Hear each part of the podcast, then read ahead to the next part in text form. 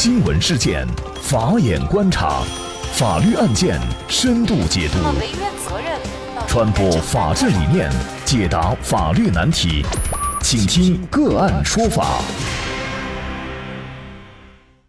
大家好，感谢收听个案说法，我是方红。更多的案件解读，欢迎您关注个案说法微信公众号。今天呢，我们跟大家一起来聊一下，在自家宅基地上翻建房屋。却被要求拆掉，法院撤销限拆决定。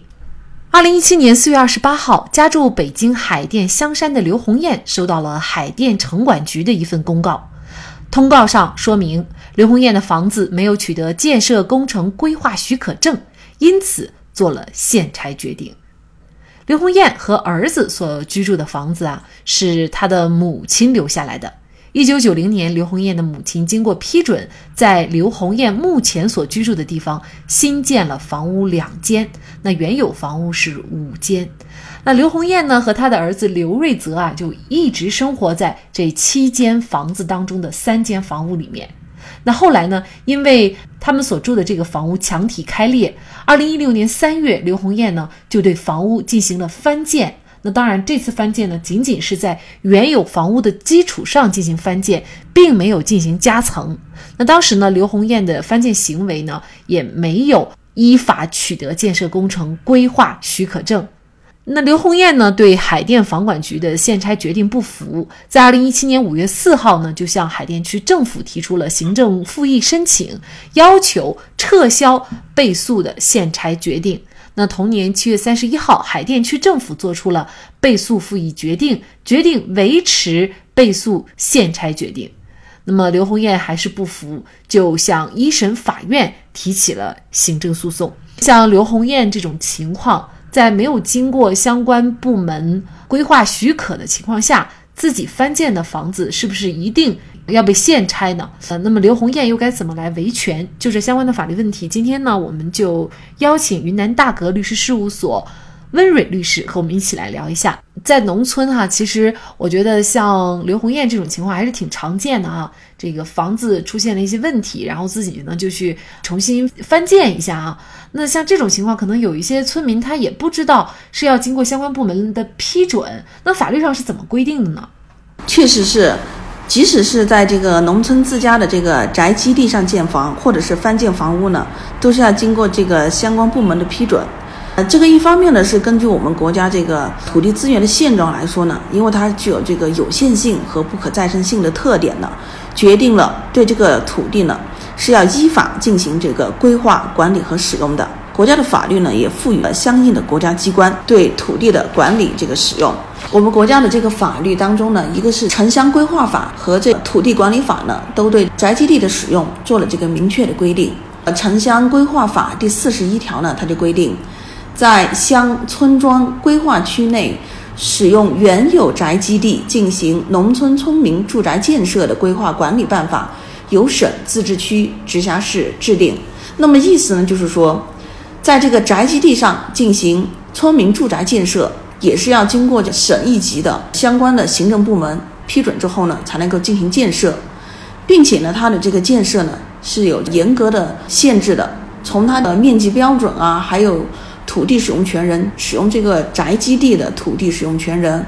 它的范围限制，还有它这个翻建是在什么的范围之内的，都是有这个严格的法律规定的。农村村民他使用宅基地，不管是建房或者翻建呢，肯定都是要按照这个。相关的法律规定来进行的。那像这个案件哈，呃，刘红艳呢，他就没有经过批准，所以呢，呃，相关部门啊，就让他现拆，就是要把他盖的这个房子给拆除掉。这种情况下，必须要拆除吗？因为刘红艳他不服呀，那我费时费力的盖了，你说拆就拆，去哪儿住啊？很多的钱把它盖起来，那说拆就拆，那我这个财产权又该怎么保护啊？另外，他又该去哪儿住呀？这都是问题。对。这个确实是现实中存在还是比较常见的情况，就是唯一的住宅，它又属于违建的房屋，那么这种情况是不是必须拆除呢？确实是这个值得讨论的。但是这个情况呢，也不一定就说，凡属于这个违建的房子或者是翻建的房子就必须要拆除。根据我们国家土地管理法和这城乡规划法中的相关规定呢，一般情况满足这几几种情况的这些房屋呢，虽然说是在这个翻建的时候，或者说是你建筑的时候没有经过批准，但是如果完善相关手续之后呢，也可以归为合法的建筑，那么无需拆除。哪几种情况呢？我们一起来看一下。一种情况呢，就是翻建者他只拥有一处宅基地，并且呢，这个宅基地的面积不超过省、自治区、直辖市规定的标准。那么这种情况呢，完善相关手续之后呢，是无需拆除的。第二种情况呢，就是翻建房屋符合乡镇土地利用总体规划，使用原有的宅基地。还有呢，就是翻建的房屋用途是自住，你不是用于其他的商业。商业用途啊，这种情况的话是自住的，是可以的。还有一种情况呢，就是翻建后房屋的面积未超过原有的面积，在原有的基础上未进行加盖。那么也就是说，这个宅基地呢是自己使用，它虽然进行翻建了，但是呢它没有超过原来的面积，而且呢它不属于这个加盖。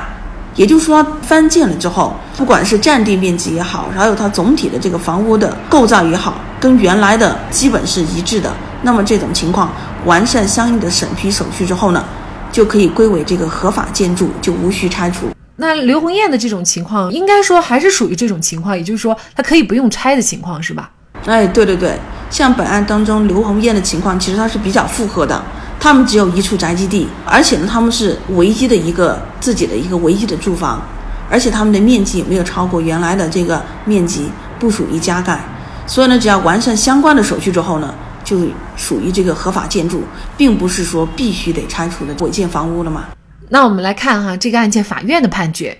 一审法院认为呢，刘红艳她建的房子虽然是属于未批先建，但是呢，她是在原有宅基地上翻建的。房屋呢也是自住，而且也没有超过原有面积，更没有加盖。还有需要强调的就是啊，这个房屋是刘红艳和他的儿子唯一的居所。那如果有关机关在确认这个房屋违建以后，直接做出限拆决定并最终履行，那么刘红艳和他的家人就将面临流离失所的可预见的结局。因此，综上呢，法院呢是最终判决撤销被诉的限拆决定。撤销被诉的复议决定，被告方不服，提起了上诉。那么二审法院呢，也是维持了原判。这是这个案件的一个判决哈，应该说还是一个非常有人性化的判决哈，并不是有这么一个案例啊，有这么一个判决，那么就代表绝大多数未批先建的这些违建都会通过这样的方式来解决。实际上，它还是要这个具体情况具体分析的。这个案子它这个判决。法院这样判，实际上它是根据具体情况来分析。首先了嘛，这个人民法院审理这个行政案件，它不仅要对这个被诉行政行为是否合法进行审查，它还要对这个行政行为裁量是否明显不当进行审查。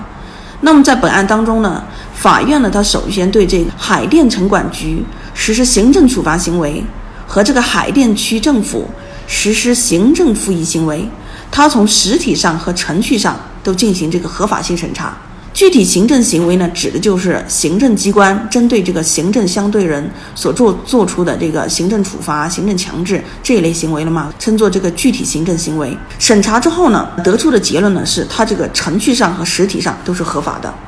但是呢，就是说对一个具体行政行为的这个认定呢，不仅仅是从它是否合法来进行裁量，还要对它合理性来进行审查。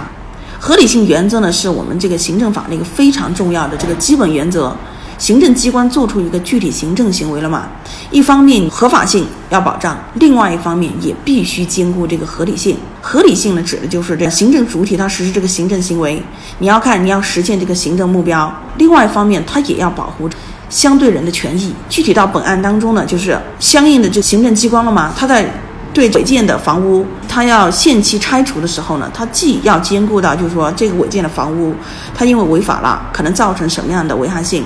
另外一方面，它也要兼顾到，就是说刘红艳他们唯一的一个住所的这个个人的权益了嘛。这就是具体行政行为的合理性原则。这个案件的判决呢，它既兼顾到了这个合法性，也兼顾到了这个合理性。考虑到虽然这个案涉房屋属于违建房屋。但是直接拆除呢，会导致刘红艳他们家面临这个流离失所的结局。他是综合权衡整个案件之后，做出一个比较公平公正的判决。但是呢，它也只是一个个案，因为毕竟我们国家的话不是个判例法国家。虽然我们有一个案例在这样子摆着，它有这个借鉴的意义，但是呢，不代表就说是所有的这些违法违建的行为都会同样的这样的处理结果，还是要看它的这个具体的情况。